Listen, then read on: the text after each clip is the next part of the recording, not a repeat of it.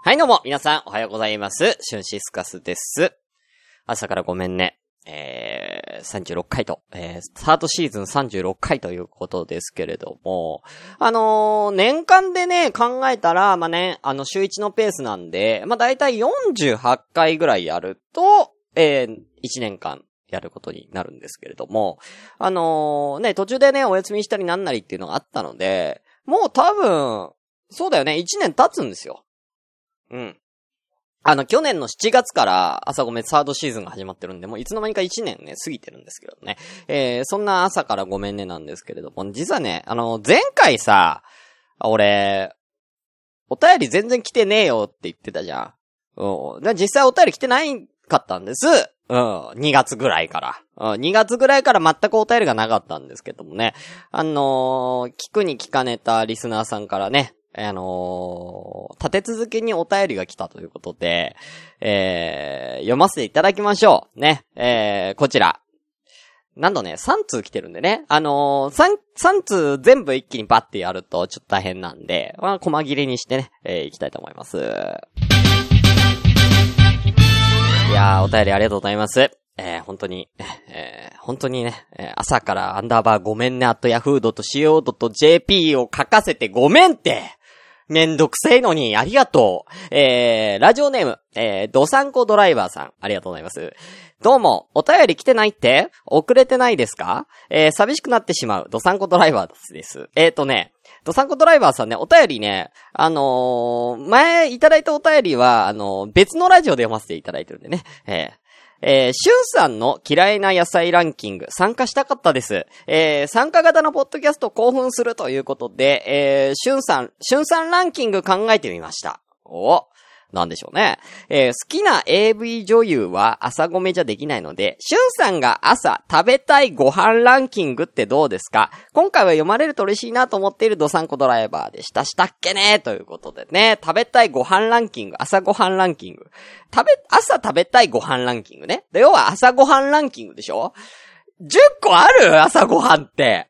わかんない。俺ね、なんか、例えば、なんかパン、ね、えー、なんか、パンに、あれ、なんか卵焼きが乗ってるやつとか、えー、あとはね、まあ朝と言ったら納豆ご飯とか、あ、でもまあ定番じゃなくてもいいのか。俺が朝食べたいご飯だな。でも、どっちなの？その、俺ってさ、夜勤だから、朝ってもう夜飯と変わんないんだよね。じゃあそうじゃなくってみんなが、の朝だよね。だから俺にとって、寝起きに食べるご飯ランキングっていうことですよね。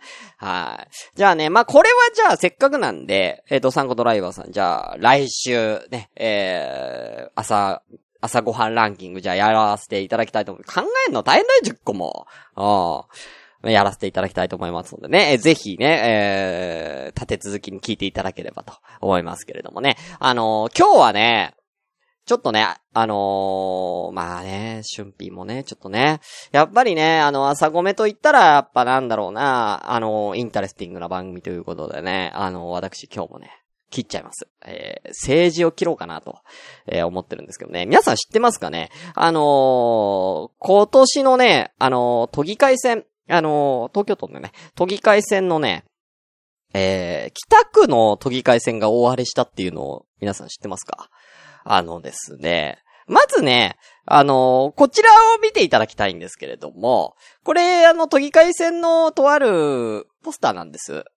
はい。えー、こちらね、あの、ツイキャス来られてる方はね、えー見えると思うんですけれども、あのー、ホリエモン神道公認、新藤かなさんという方が、えー一応その N 国、ね、えー NHK をぶっ壊すですかえーな NHK から国民を守る党かの、えー一応、あれとして、えー、何、代表じゃないですけれども、えー、として、えー、都議会選、区議会選かの、えー北区の方ですね、えー出たということなんですけどね。これ見て皆さんね、どう思うかってことなんですけども、あのー一目見たらすぐわかるんですよ。えー、一目見たらすぐわかるんですけども、これラジオなんで説明しますね。えー、まず、えー、裏が、えー、裏地がピンク。えー、ピンクに、え、染まっておりますね。あの、裏の背景がピンクでしてですね。新藤かなさんってすごい若い方で、まだ20代半ば、26とか7とかっていう年齢らしいんですけれども、何が問題かっていうとですね、あの、まあ、お綺麗な方ですよ。すごいお綺麗な方なんですけれども、あの、服装、あの、これ完全に、下着じゃないですかね。もう、下着なんですよ。うん、下着ってか水着なのかな？うん、おっぱいがね、うん、谷間が完全に見えちゃってる。えー、これがね、あのー、出回ったんですけれども、これよく見てください。よく見るとこれ、あれなんですよ。あの、水着かな？ブラジャーかなって思うでしょ？これよく見て。これ、アベノマスクなんですよ。アベノマスクをブラにしちゃってるんです、この人。うん、やばいでしょ。ね。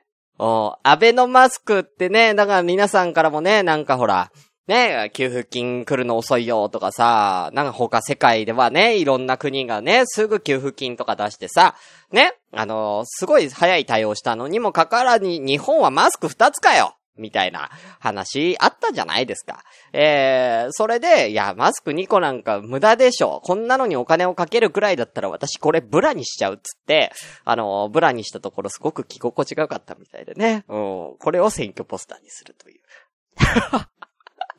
ねえこれアベノマスクブラってね、いや、俺これ最近知ったんですよ。うん、アベノマスクブラ。まさかブラにする？アベノマスクを。うん。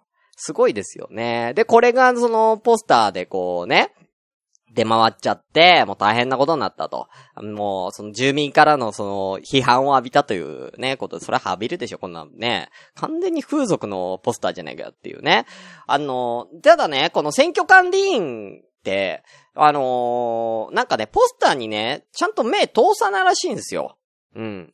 ポスターにちゃんと目を通さないから、だからなんかあのなんて言うんですかね。あの、これが、要は貼られるまで、その、要は誰一人気づかなかったっていうことみたいなんですよね。そんなことあんのって思うんですけどね。うん。だから、まあ、ただ、これは選挙法違反にはならないと。要は選挙管理委員会によると。要は、その、ね、裸とかだったら、要は、えー、なんだ、えー、公設、公然わいせつ罪とか、ね、えー、なるんですけれども、一応これは裸ではないと。まあ、水着扱いって言うんですかね、になってるしと。一応その法律的には何の問題もないから、えー、その大丈夫は大丈夫らしいんですけど、にしたってね、っていうね。うん。いや、さすがにね、うん。いや、あの、ピスケさんね、調べに調べ抜いたホリエモンの一人勝ちっていうことなんですけれども、あの、一応ホリエモンさんは、あの、これに関して何の関与もしてないと。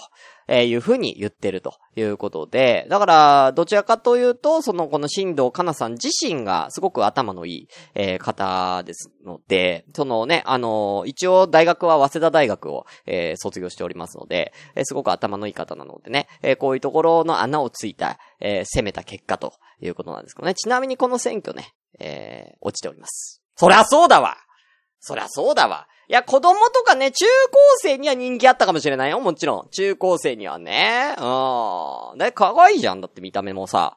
あおっぱいで出てるしさ。そんなん中高生だったら投票するよ。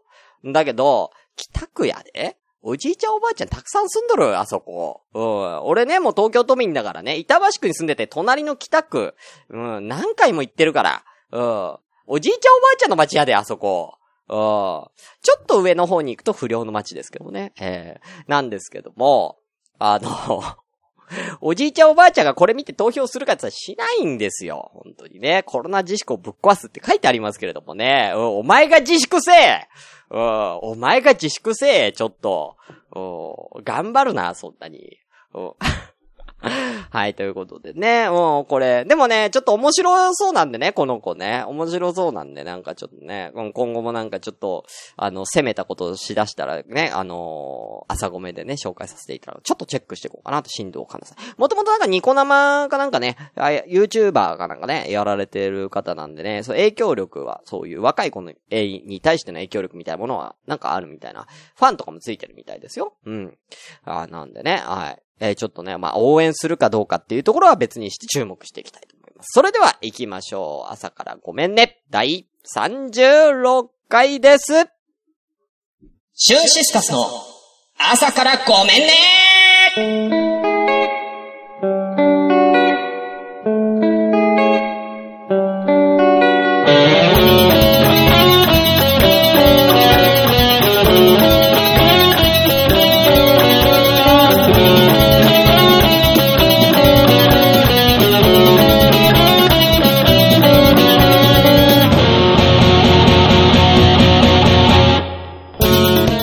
皆さんおはようございます。シュンシスカスです。朝からごめんね、第36回です。この番組は私、シュンシスカスが朝から無編集で喋って少しも面白い人になれたらなという自己満足でお送りするインターネットラジオ。ということでね、えー、ただいまね、えー、ツイキャス同時進行でお送りしております。本日は、えー、9月11日。ねあー、9月11日って言ったら、あれじゃないですか。ねあのー、なんだ、テロが起こった日ですよね。うん、アメリカでね。うん。朝米もね、だからその、ゆずか姫って言うんですけど、今の、新藤ゆかさん、ゆずか姫って言うんですけど、ゆずか姫によって今テロが起こりましたよ。そのテロの結果今、あの、朝米ね、えー、ツイキャス今4名しか来てないんですよ。本当にね。うん。あ、トラベリングダイさんおはようございます。えー、眠いけど現場着くまで来ます。ありがとうございます。ね、ね、あのー、なんとかね、あの、寝ないように頑張ってくださいね。ほんとね。俺もすごい眠いですよ。僕は仕事明けですけどね。はい。わたはピースケさん。ね。受かる気がないのと何か意図があっての出馬だったんでしょうね。ということですけどもね。あのー、これはもう完全にあの、その N 国さんの、あれですよ。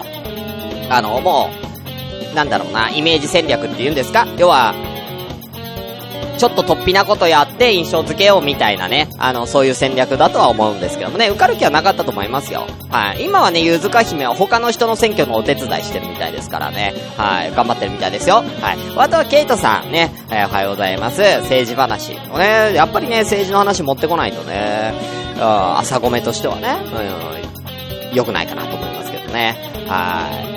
えー、トラベリング大師さん、えー、画像を見てある意味おっきしそうですが、思春期か朝から？うん。まあ、朝ごめらしくていいよ、本当にね。はい。ということでね、えー、もう一個お便り来てますので、えー、こちら読まさせていただきたいと思います。ありがとうございます。今この場にいますね。ピースケさん、ありがとうございます。えー、いつも楽しい放送ありがとうございます。しゅんさんの楽しいお話に、えー、日々の辛い出来事を忘れて笑っております。これからも番組頑張ってください。そうそうって書いてあるんですけどね。うん。いつからお前三国武将になったんじゃ？うん。いつから三国志のあの、あの曹操になったんじゃ？うん。よく得になったんじゃ、あったわ。うん。あと、辛い出来事を、忘れてって言ってるけど、何が辛いんだ？それを、お便りを出せ。うん。それをお便り出せ。うん。その辛い、忘れちゃいそうな辛い。あ、でもあれか、お便りに出しちゃったら、忘れたいことも忘れられなくなっちゃうかな。うん。いいよ。うん、俺は傷口をえぐっていくんだ。こうやって他人の傷口をえぐることで俺のストレスがフリーになっていく。それが朝ごめなんだよ。えぐってってやるぜ、どんどんよ。はい、ということでね、ピースケさんありがとうございます。ね悩みを、お悩み相談なんかもね、してますんで、よかったらね、全然ね、あの、していただいて構いませんので、はい、皆さんもね、お悩み相談。だから全然さ、俺さ、なんだろうなどの職場でも、どの、そのコミュニティでも、俺って相談事を受けないんですよ。俺くらいさ、相談をさ、しやすい人ってなかなかいないと思うんですけどね。相談ごと受けないんだよね。なんか恋愛相談とかさ、女の子からの恋愛相談とか、まあ男でも何でもいいんですけどね。全然相談事、まあ愚痴とかは聞くけどね。うん。いっつも蚊帳の外なんですよ。昔の職場でもね、あの、全然そういうの知らなくて、いつ、いつの間にか誰かと誰かが付き合ってたりとか、え、二人付き合ってたの？みたいな。俺一番最後に知るみたいな。しゅんさん知らなかったんすか？みたいなね。うん。そういうの結構俺蚊帳の外なんでね、あの、どんどんね、相談してくださいね。ほんとね、よろしくお願いしますね。あ、浮いた話もあってますから、皆さんもね。はい。ということで、では本日も、えー、やっていきましょうと思ったんですけれども、あ、ちょっとパソコンが固まった。大丈夫です。固まったと見せかけ、固まった。喋りしゅんさんみたいに上手くなりてって言ってくれてますけどね、僕別に面白くないことだったらまあ永遠に喋ってられるんでね。うん。あのー、そんなに難しくないですよ、喋りなんて、言うたら。うん。独り言なんですから、こんなの。はい、ということで、では早速行きましょう。それでは本日も、ごめんなすってエコー待ってた。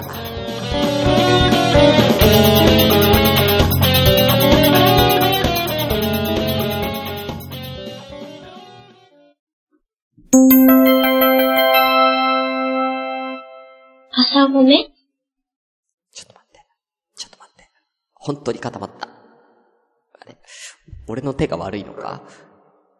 や、あれが出ない。矢印がさ、矢印が動かなくなってもうたね。矢印が動かへんね。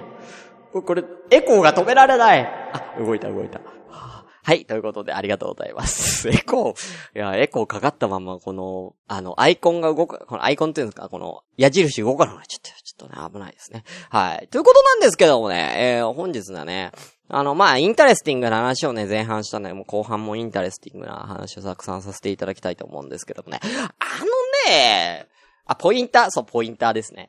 あのね、皆さん、これはなかなか知らないと思うんですけれども、僕もね、ちょっと調べが甘かったんですけどもね、皆さん、おちんちんって知って、おちんちんって知ってますかね？僕ね、初めて、初めて聞いたんですけれどもね、あどうやら生物には、あのー、なんだろうな、生物という生物？まあ、哺乳類ですかね。哺乳類という哺乳類にはすべてのオスについている、あのー、器官っていうことなんですけれどもね。おちんちん。うん。知ってますかね？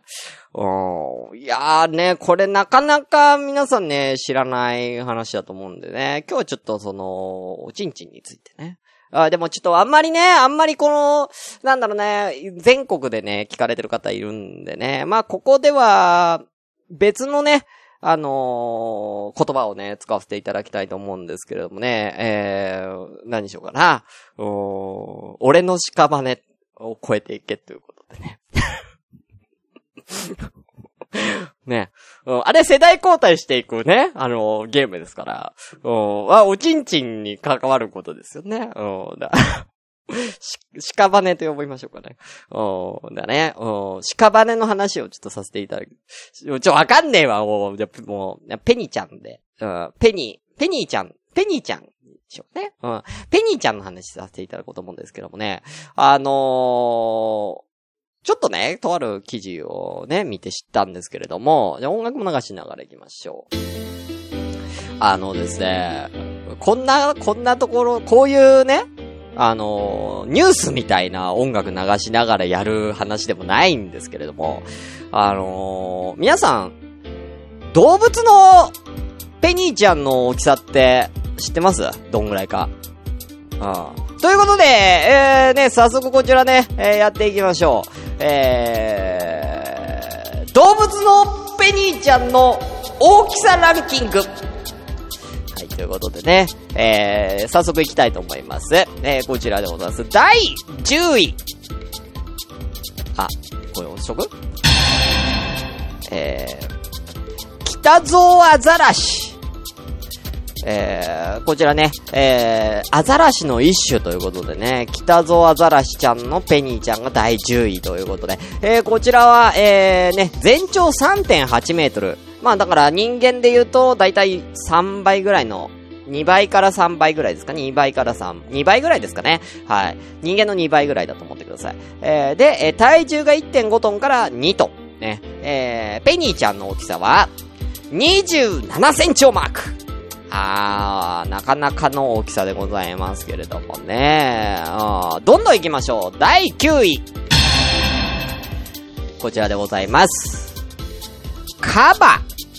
ねえ、皆さん動物園でね、カバよく見るんですけど、カバのペニーちゃんって見たことある方ってね、なかなかいないんで、僕もね、てかさ、動物のペニーちゃんってあんまり見ないよね。うん。やっぱりあれなのかな？なんかそういう生殖行為をするとき以外はもう中に入っちゃってんですかねどうなんでしょうか？あんまり見ないんですけれどもね。えー、そんなカバの、えー、ペニーちゃん。まあ、これは一応全長3.5メートルから4メートル。だからアザラシと同じぐらいですかね。先ほどね。えー、で、えー、ペニーちゃんの記録。えー、38センチをマーク。だからさっきよりも10センチ超えですよ。38センチ大きいですよね。うん。どんどん行きましょう。第8位。牛ねえ。牛もだってもうね、僕らは牛に育てられてるぐらいですから、もうなんなら。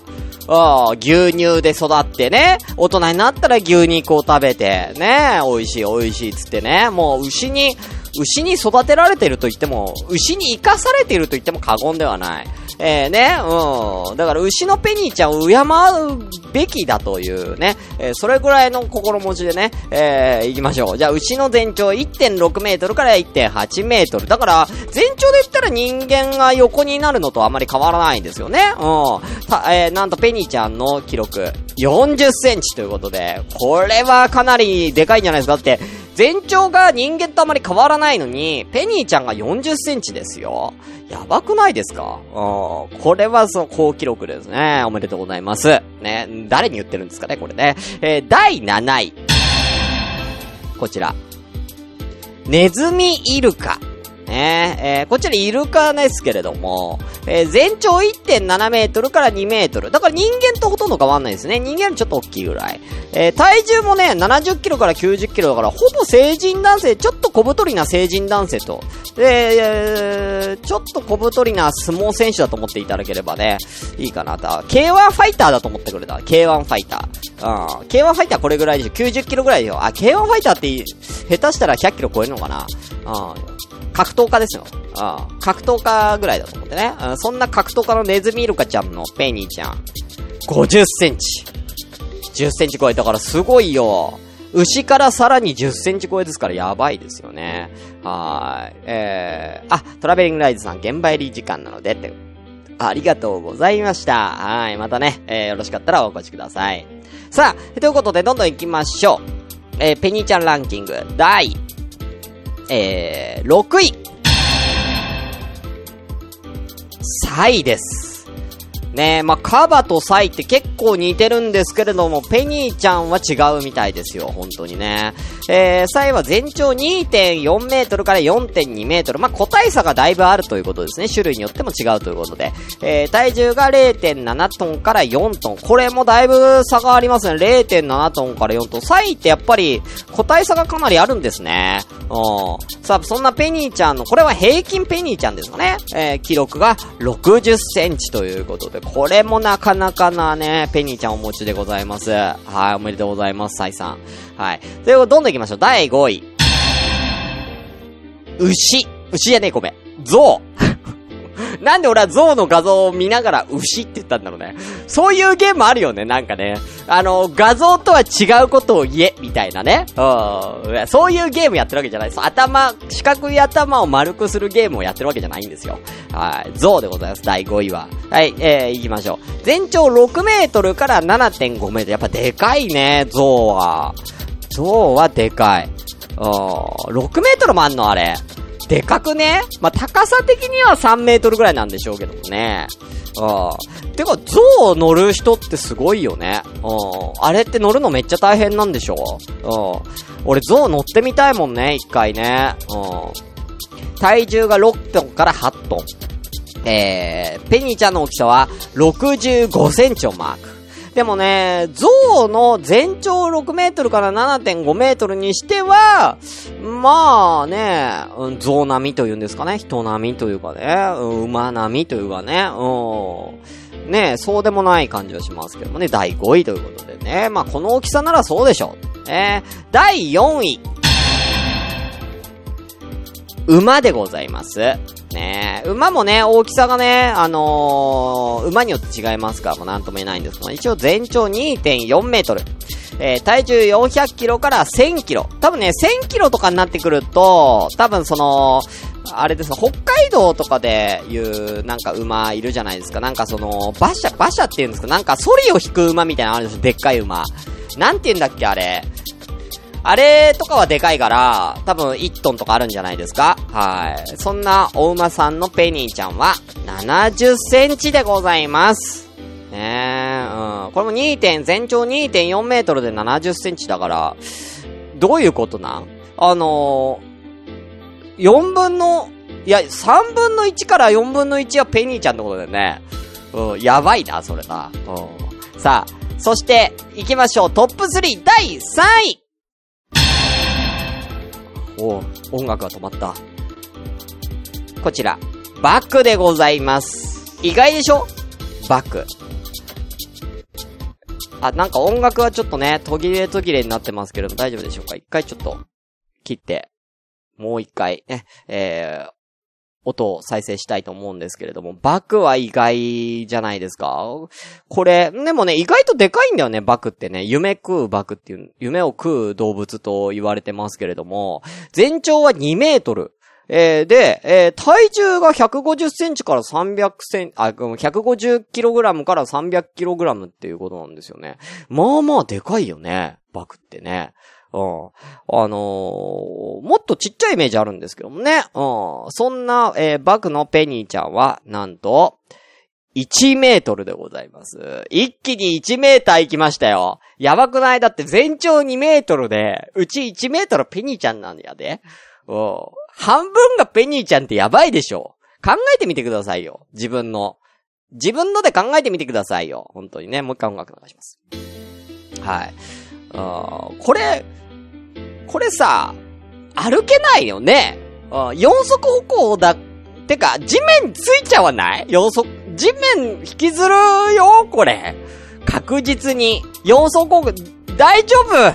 痛い痛い痛い痛い痛いって、その下がさ、草みたいなとこだってまだいいけどさ、砂利みたいな、砂利みたいな石ころとかがたくさん転がってるところでさ、絶対痛いっつって。そんなの。やっぱ鍛えられてるから違うんでしょうかね、バクはね。はい。ということで、え第3位と。えー、第2位。えー、シャチでございます。ねえ、うん、シャチ。えー、こちらは、えー、少々間違ったね。えー、全長、5.8メートルから6.7メートル。やっぱでかい。象並みにでかいんだ、シャチって。全長で。横で言ったらシャチって象ぐらいあんの。すごいね。俺これだけでもちょっとびっくり。え体重が3.6トンから5.4トン。えー、ペニーちゃんの大きさは1.2メートルということでね。まあ全長で比べたら1.2メートル。まあでかいけどもって感じだね。でかいけども。うん、そこまでは驚かないかな。そして、栄えある第1位はこちらでございました。白長スクジラ。そりゃそうだ。そりゃそうだよ。クジラのペニー、クジラがペニーちゃんちっちゃかったらおかしいから。ねうん。ねどれぐらいですかね。えー、全長20メートルから34メートル、もう、ダントツだよ。全長がまあダントツだよ。20メートルが34メートルあんだから。体重が80トンから190トン。そしてペニーちゃんのサイズは3メートルとなっております。えー、ただね、人間の比率で考えたらこれ3メートルの白長スクジラのペニーちゃん。人間のサイズ的には16センチから20センチということで、まあ、ちょっと大きめぐらいの、ちょっと大きめぐらいのね、ところに留まっております。えー、ちなみにこれ人間の比率で言ったら1位はもちろんバック。えー、人間の比率で言ったら80センチから1メートルと、なっておりますんでね。うん80センチから1メートルのペニーちゃん。人間サイズだったらね。えー、ちなみに2位は、えー、馬。ですね。えー、馬と、えー、ネズミイルカが、えー、同ランクイン。45センチから60センチ。人間サイズで言うとね。あやばいね。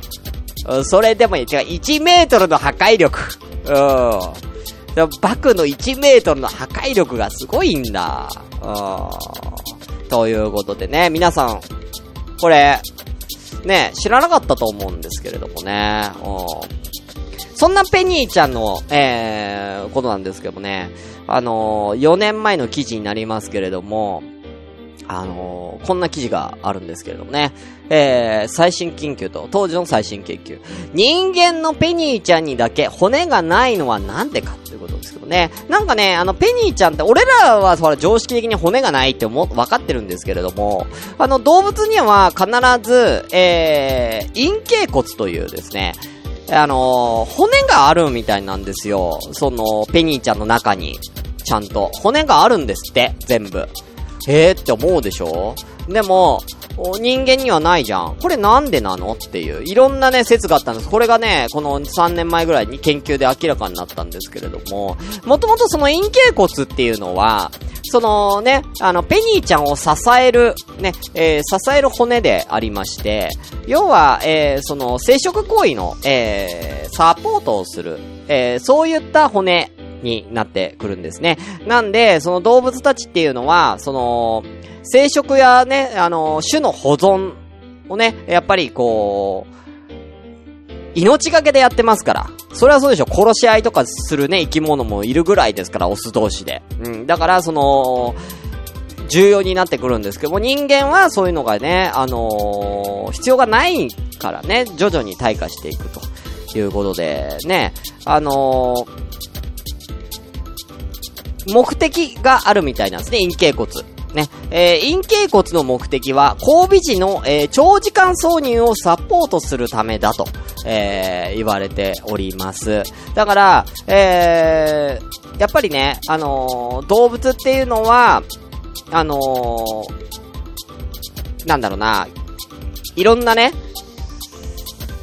こう、遺伝子をこう、いろんなメスとね、えー、交わって遺伝子をこう残していかなきゃいけないですね。えー、競争相手が多くて挿入時間が長くなると、えー、比例して陰茎骨も大きくなると、動物によって。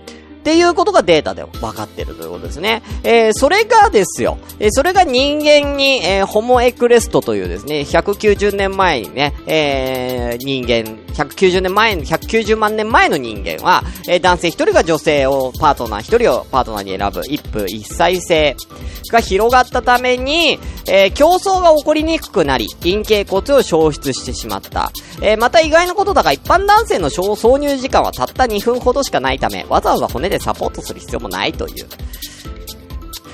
ん？っていうことですけどね。あれ、2分ですか？これ、本当に。本当に2分ですか？うん。というね、うん。僕、いやいや、やめとこうか？これはね。うん。でも平均に、これなんかね、平均2分なんだって。うん、挿入時間。ちょっと勇気が出る。うん、ちょっとこれを、このデータを見て、あ、そうなんだって。人間の挿入時間って平均2分なんだって思ったら、ちょっと勇気をもらえた、そんな記事をね、私はね、見つけたということでね。えー、そんな、あの、ペニーちゃんの、えー、なんですけどもね、あの、変わった方がいましてですね、アイスランドでですね、あのー、ペニーちゃんだけを収めた、ペニーちゃんの博物館というのがアイスランドにあると。世界中の動物のペニーちゃんが飾られてるらしいんですよ。これアホやろ。うん。なんかね、そう、アイスランドっていうね、うん、世界で一つだけしかないんですよ、ペニー、ペニス博物館。うん。で、このペニス博物館っていうのは、えー、どれ、何が、どんぐらい飾られてるかっていうとですね、ちょっとこれ記事、今見てるんですけれども、ちょっと見づらいんで、携帯で、すいません、見させていただきますんでね、少々お待ちくださいね。はい。えー、こちらですね。えー、北欧アイスランドのペニサ博物館ということですけれどもね。えー、首都の、えー、レイキャビークにある、えー、ペニス博物館ということで、首都にあるみたいですよ。はい。えー、偉大なるペニシスト、えー、シグルズール・ハーターソン館長によって創設されたということで、1974年に、えー、創設されたと、えー、いうことですけれどもね。うん。さあ、えー、これチケットはですね、約1000円で、えー、見れるそうでございます。ペニス博物館。えー、こちらですね、どれぐらい、何が飾られてるかというのをね、えー、最後にね、喋りたいと思うんですけどね、えー、クジラのえー、標本、えー、ペニーちゃんが、えー、17種55点。北極熊の標本1点。えー、アザラシカの標本が7種36点。えー、その他陸生哺乳類の標本20種114点。めちゃめちゃあるんです 要はめちゃめちゃある。うん。200点以上ある。うん。これさ、マジ、秘宝館なんか目じゃないね。日本にさ、秘宝館ってあるでしょ？あんなもん目じゃねえよ。だって200点。本物ですよ。だってこれ本物。標本だから、ホルマリン漬けの本物のペニーちゃんが200点以上飾られてるのこれ、あとびっくりしたのが、人間のもあるんですよ。すごくない？人間のペニーちゃん飾ってあるんですよ。これどうしたんだって話ですよね。うん。これ、このペニーちゃんの正体は、えー、このシグルズール・ハーターソン館長のお友達らしいんです。おお友達。が、えー、要は、えー、死ぬ間際に、俺のペニスお前にやるよと。死んだら俺のペニスを寄贈してくれペニーちゃんを、あの、ぜひ博物館の一つに寄贈してくれって言って、えー、まあ亡くなられた後に摘出されて、え、この博物館に寄贈されたと。で、他にも、えー、何人か、えー、こちらのね、あのー、ペニー、ペニーさんに、ペニーさんをね、は、あの、博物館に寄贈したいという方がいらっしゃいまして、何名かが、えー、この、博物館に寄贈されていると、えー、3点、ね、えー、寄贈されてる、うん、みたいでございます。はい。そんな、珍しいんですかね、本当にね。えー、えー、なんとこれね、アイスランドでドキュメンタリーの映画にもなってるみたいですよ。この、あの、寄贈の話は、ペニーちゃんの。あ日本で全国上映2011年でされてるみたいですから。ああの DVD が2015年に発売されてるから、映画で。よかったらドキュメンタリーなんで、よかったらね、えー、なんか、日本、あの、アイスランド人とアメリカ人の、えー、その、男性器の寄贈争いね、えー、テーマの ドキュメンタリー映画。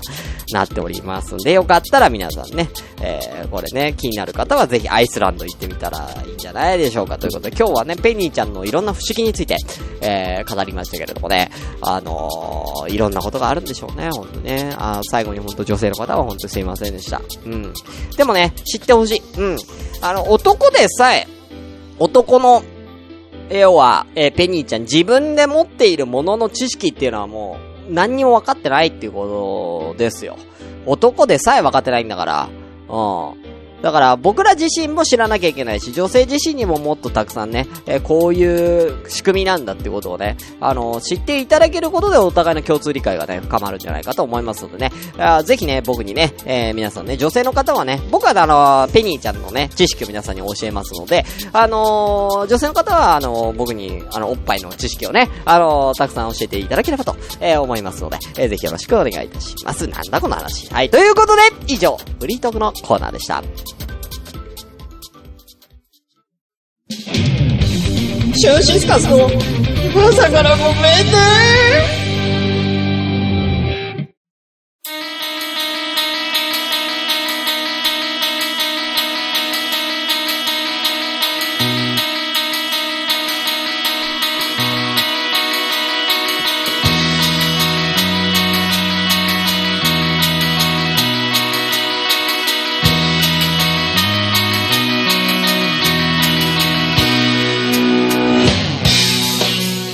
ということで、朝からごめんね。えー、第36回エンディングのお時間となっております。えー、この番組ではお便り募集しております。みんなめげずにね、お便り送ってください。えー、メールアドレスは asakra アンダーバー gomenne アットマークヤフードと .co.jp 朝からアンダーバーごめんねアットヤフードと .co.jp です。えー、またツイッターでは、えー、シャープ朝ごめんひらがなで朝ごめで、えー、番組の感想を今日の感想は、つぶやけるのかな？うん、どうなんでしょうか？うん、わかりませんけれどもね。えー、つぶやける方はつぶやいてください。えー、ではですね、えー、もう一個お便り来てるんでありがとうございます。本当に読まさせていただきましょう。こちら。はい、えー、ラジオネーム、えー、ピルロさん、ありがとうございます。えー、ラジオ朝からごめんね、パーソナリティしゅん様、いつもお世話になっております、リア友代表、ピルロです。そうなんですよ、リア友なんでね、恥ずかしいですよね。えー、リア友がお便りを送るのも大変恥ずかしい限りなのですが、お便り失礼いたします。えー、今、長野にお住まいということで、えー、東京への、えー、ご帰還される前にぜひ食べてもらいたい B 級グルメがあります。それは、ローメンという食べ物です。多分関東ではなかなかない麺類です。中太麺に、えー、野菜と羊のお肉を炒めて、羊なんだ。えー、絡めた、えー、汁なしタイプと汁ありタイプの2種類あります。自分は大学時代に、えー、東大宮、な、マイナーだな。東大宮にローメンのお店ができて、月2、3回でぐらいで食べてました。えー、ラーメンとも焼きそばとも違う感じで自分は汁ありタイプが基本でした。食べ方は基本薄い味になっていて、へー、薄味なんだ。お酢や醤油ベースの追いタレ。お、うまそう、追いタレ。えー、ソースやラー油、ニンニク等を、えー、自分の好みで味付けして初めて完成される麺類となっております。ぜひ長野にいるうちに本場のローメンを食べてみていただければ幸いです。推進東京来たらまた飲んだり競馬しましょう。ということで、ありがとうございます。ローメン気になるね。ローメンってどんなやつ？ちょっと調べていいかなローメン。え、俺知らないんだけど、ローメンって。ちょっと画像で調べてみるね。あー、あー。これ？はいはいはい。あ、確かに見た目はなんか汁、ちょっと汁多めの焼きそばな感じはするね。焼きそばっぽい。これ中華料理なのかなローメンって。でもさ、汁なしのローメンってもうほぼ焼きそばやで、これ。見た目。うん、見た目焼き、どんな味なんだろうね。でもだからラー油とか、なんだろうな、ラー油、醤油ベースの置いたれ、ソースやラー油、ニンニク等をかけるところ、どうなの？醤、醤油味にもなるし、ソース味にもなるし、みたいな。結構自由に味付けができるみたいな感じですけど、羊ってだってさ、有名なのってね、羊ラム肉でしょ？え、だから、ね、あの、どっちかって言ったら北海道になるんだ。ローメンって気に気に、気になるよ。バイバイ。